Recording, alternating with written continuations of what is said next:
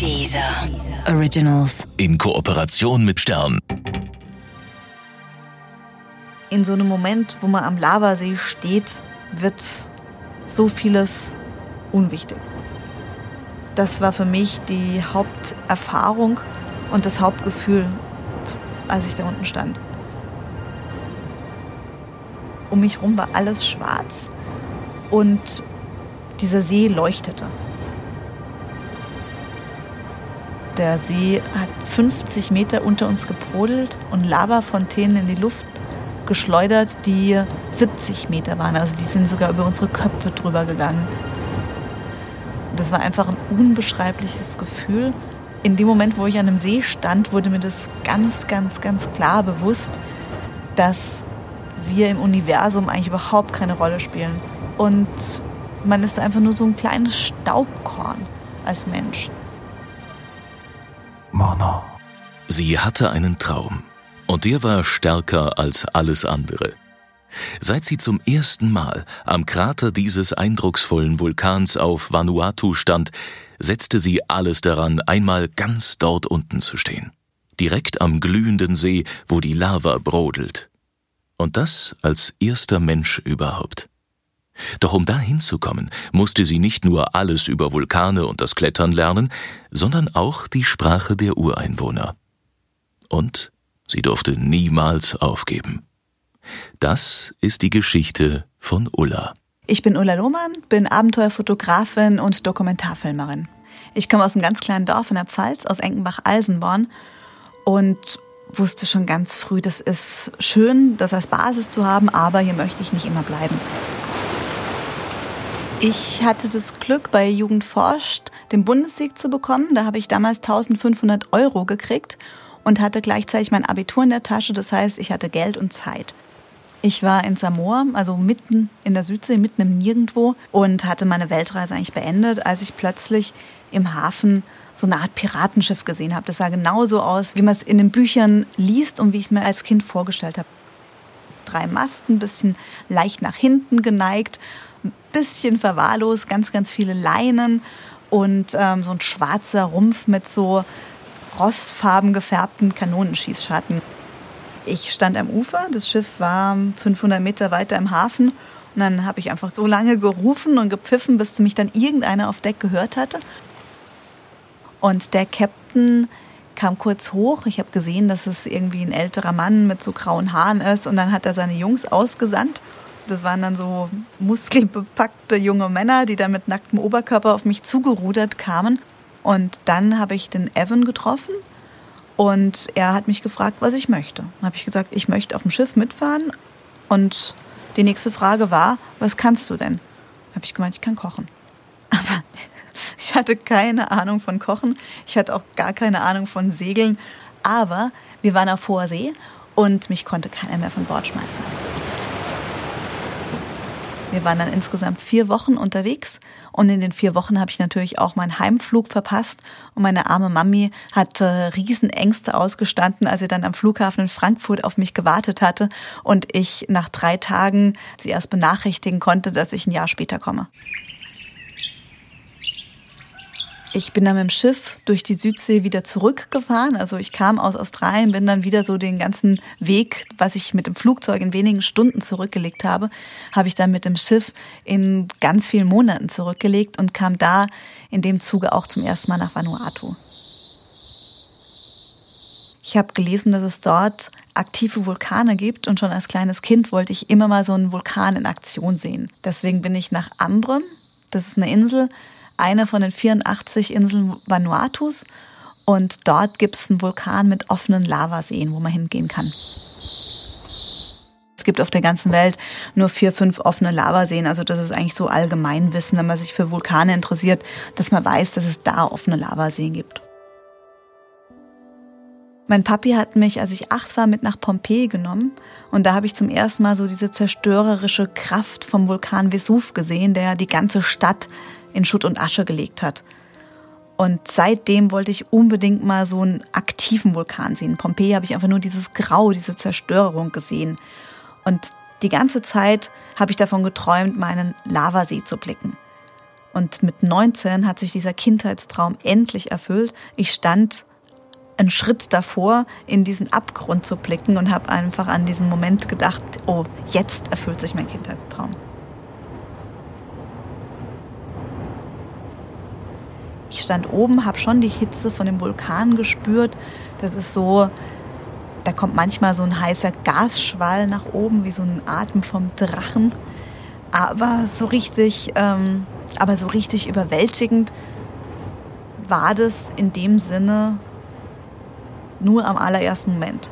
Je länger ich dann reingestarrt habe, desto mehr habe ich gemerkt, nee, das reicht mir nicht. Ich möchte ganz runter.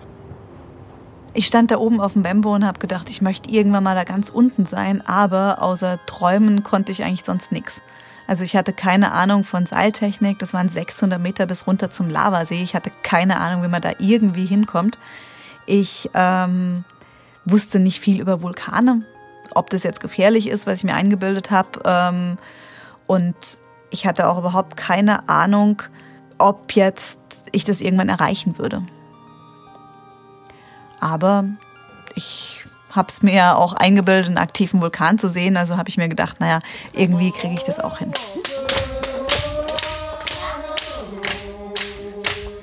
Für mich war das relativ schnell klar, dass wenn ich meinen Traum verwirklichen will, dass ich dann auch anfangen muss, mir die Kenntnisse anzueignen, um das zu machen. Das heißt, ich habe mit dem Klettern angefangen. Ich habe dann Umweltmanagement studiert, wo ich dann auch viel über Vulkane und diese ganze Umgebung gelernt habe. Ich habe auch gelernt, wie die Menschen, die um den Vulkan rum leben, ihren Vulkan sehen und wie man sie verstehen kann, weil es ist tatsächlich nicht so, dass man nur zu dem Vulkan geht, sondern der Weg zu dem Vulkan führt an den Menschen vorbei und die müssen verstehen, was ich mache. Die Menschen dort haben nicht unseren wissenschaftlichen Hintergrund, um sich einen Vulkan zu erklären. Die glauben, dass da Geister drin wohnen, die glauben, dass da die Ahnengeister drin sind und das ist ein heiliger Ort. An den geht man einfach nicht. Wenn man dahin möchte, werden Tabus gebrochen, die man aber auch respektieren muss. Also ich musste den tatsächlich als weiße Frau begreiflich machen, warum ich denn jetzt zu diesem Vulkan wollte. Es konnte keiner so richtig verstehen.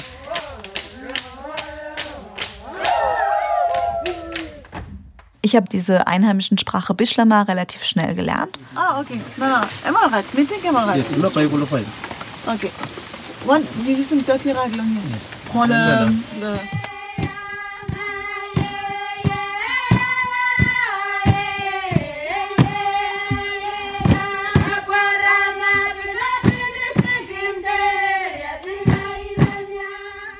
Ich habe dann über die Jahre immer wieder den Versuch gemacht, mich dem Vulkan zu nähern.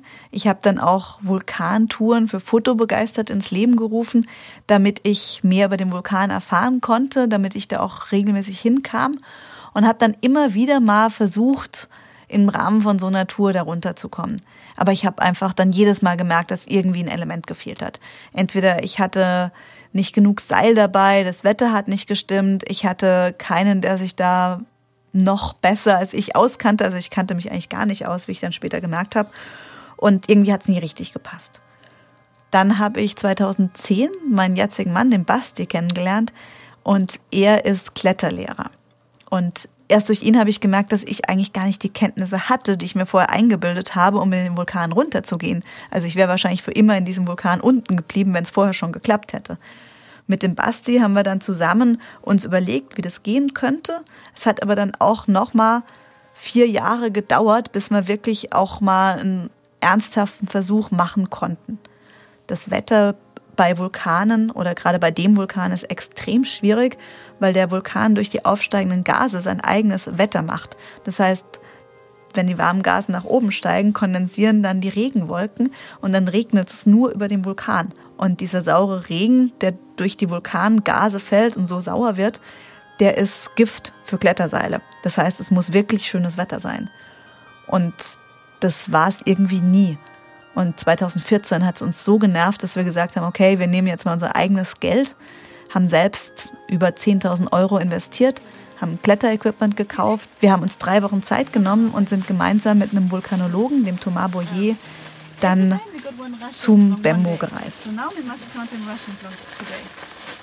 Then four. five, six, seven. Basti, and come today. Me hope. Felix, Thomas, Gideon, Glenn, Emmy.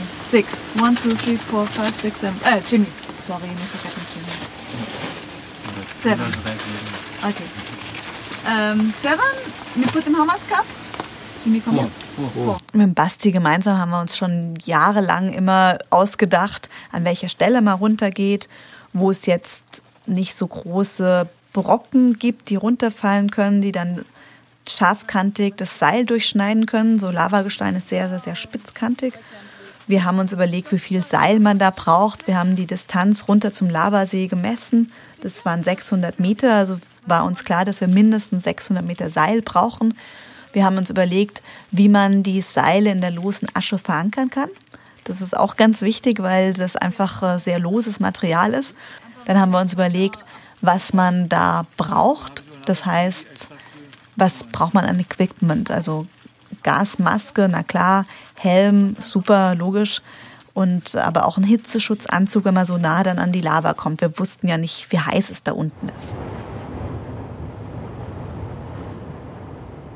Wir hatten bei unserer ersten Expedition natürlich unsere Freunde vor Ort mit dabei, die die ganze Zeit auch mit uns gebankt hatten und ähm, die waren nicht unten, aber wir haben sie mit auf die erste Terrasse in den Vulkan genommen. Wir haben den Vulkan in verschiedene Terrassen, in verschiedene Stufen eingeteilt, weil 600 Meter auf einmal kann man ja nicht abseilen. Und auf die erste Terrasse kommt man relativ einfach runter dort haben wir dann nochmal ein Basislager aufgeschlagen, haben dort nochmal übernachtet. Und als wir dann auf der zweiten Terrasse endlich irgendwann standen, haben wir unsere ersten Messungen schon gemacht und waren ganz glücklich. Und plötzlich hat es angefangen zu regnen. Ich war das erste Mal schon 1996 auf Amrum und habe die Vulkane hier gesehen und seitdem träume ich davon, mich abzuseilen. Als ich dann da unten war und es angefangen hat zu regnen, war das für mich so, als würde sich mein Traum mit dem Wasser von einfach auflösen. In den Krater rein auf die erste Terrasse geschaffen und nach den ganzen Jahren ist es jetzt wirklich, ich will da runter und ich will da einfach meine Fotos machen, aber ich habe halt Angst, dass es wegen dem Regen nicht klappt, zum einen und zum anderen. Weil mir war klar, dass wir jetzt nicht weiter nach unten können, dass es viel zu gefährlich ist. Ich war nicht nur für mich selbst verantwortlich. Wenn es nur um mich gegangen wäre, wäre ich wahrscheinlich runter. Aber der Basti und der Thomas, die waren beide mit mir da unten, weil sie auch meinen Traum umsetzen wollten. Und ähm, das wäre einfach zu gefährlich gewesen, das Leben von drei Menschen zu riskieren. Und das ging mir durch den Kopf, dass es echt brenzlige Situation ist. Und dann habe ich gesagt, okay, lass uns abbrechen, lass uns wieder zurückgehen. Und dann kamen wir wieder an diese Abseilstelle, wo unser Seil von oben kam. Und plötzlich war da ein Wasserfall. Wir sind nicht davon ausgegangen, dass es regnet, wenn wir unten sind, weil wir gedacht hatten, es wäre ein Schönwetterfenster. Als es dann tatsächlich geregnet hatte und von oben so ein riesengroßer Schwall Wasser kam, war das natürlich extrem niederschmetternd, weil es ging plötzlich nicht mehr darum, den Traum abzubrechen und nicht mehr weiter nach unten zu können, sondern es ging darum, heil nach oben zu kommen, also zu überleben. Der Basti und ich haben uns tatsächlich wirklich ernsthaft gestritten, weil jeder wollte, dass der andere zuerst in Sicherheit ist. Wir haben uns darüber unterhalten, wer wann wie zuerst sterben kann und jeder wollte, dass er selbst zuerst drauf geht und dass es nicht der andere ist. Durch das Wasser, durch den Regen sind die Seile aufgequollen und es haben sich auch ganz viele Aschepartikel mit dem Seil vermischt. Man muss beim Aufsteigen das Seil durch ein sogenanntes Grigri ziehen. Das heißt, das ist so eine kleine Seilrolle und wenn das Seil dick und aufgequollen ist und voller Sand, dann geht es extrem schwer. Das war wirklich ähm, jeder einzelne Zug nach oben war wie so ein Kampf.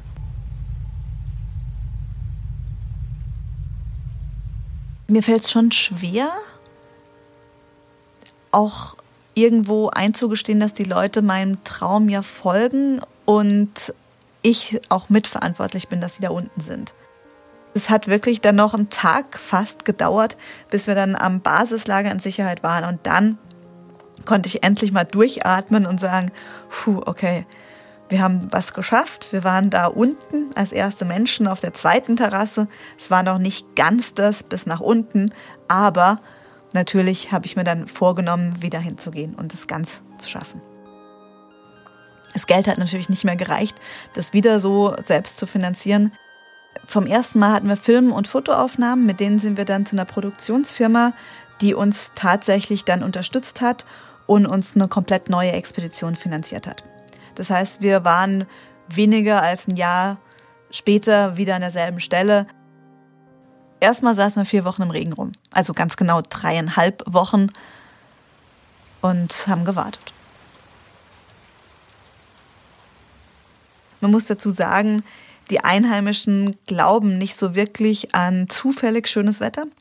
Das heißt, sie haben uns nahegelegt, einen kleinen Schönwetterzauber veranstalten zu lassen. Über die Jahre lernt man einfach Sachen zu akzeptieren, die dort vor sich gehen, ohne sie zu hinterfragen.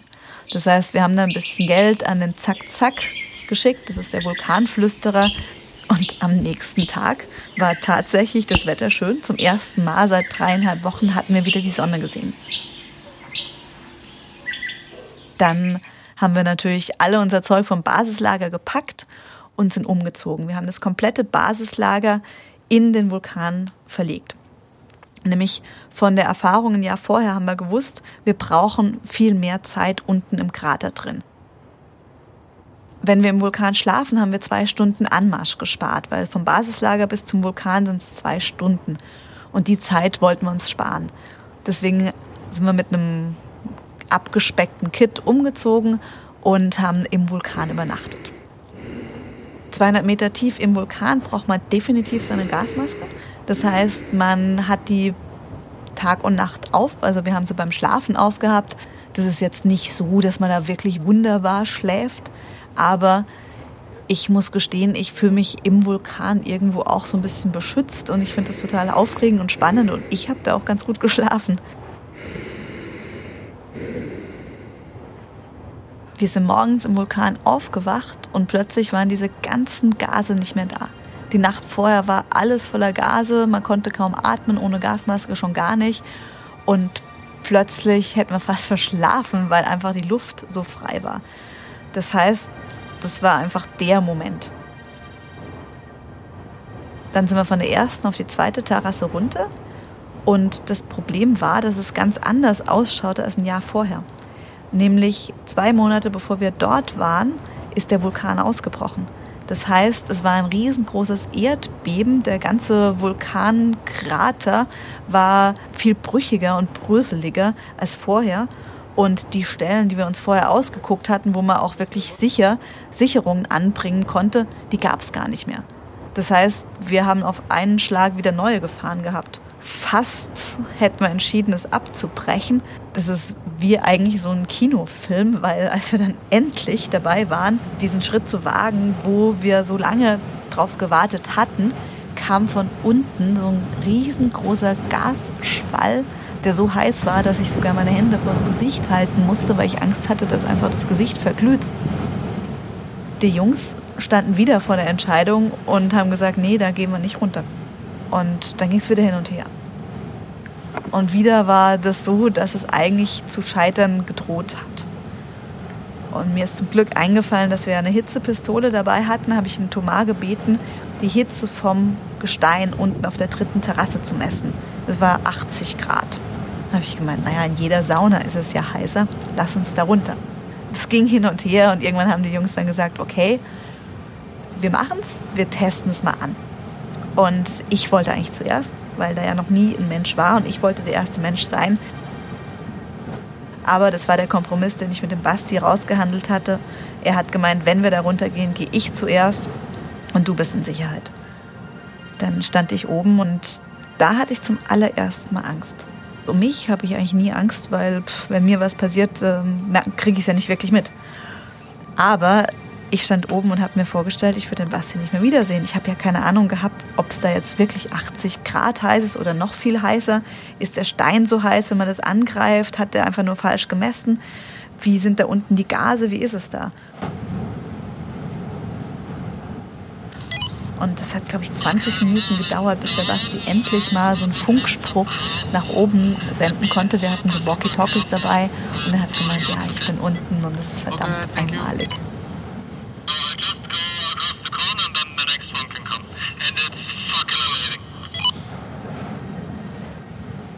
Also was mich am allermeisten beeindruckt hat, war, dass der Himmel so weit über mir drüber war. Und dass die Erde so gebebt hat. Es hat wie Wackelpudding gezittert. Und der Lavasee hat einfach seine Fontänen über unsere Köpfe drüber gespuckt. So, als würde man einem Pudding beim Kochen zugucken. Also der ist so ein bisschen zähflüssig und der spritzt dann immer so ähm, Fontänen nach oben.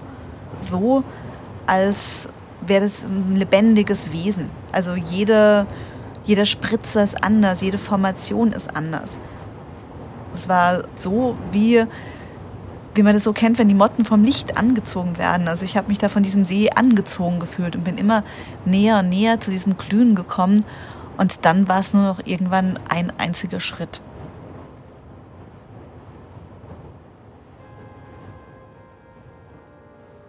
Für mich war der Moment, so an dieser Schwelle zu stehen, in den Lavasee zu gucken, so ein Moment irgendwo auch zwischen Leben und Tod. Weil wenn ich einen Schritt weitergegangen wäre, wäre es auf einen Schlag alles vorbei gewesen. Und ähm, nicht, dass ich nur eine Sekunde mit dem Gedanken gespielt hätte, aber als ich 15 war, hat mein Papi diesen Schritt gemacht. Er wollte das Leben nicht mehr und ist dann einen Schritt zu viel gegangen in die Leere und ist von der Brücke gesprungen.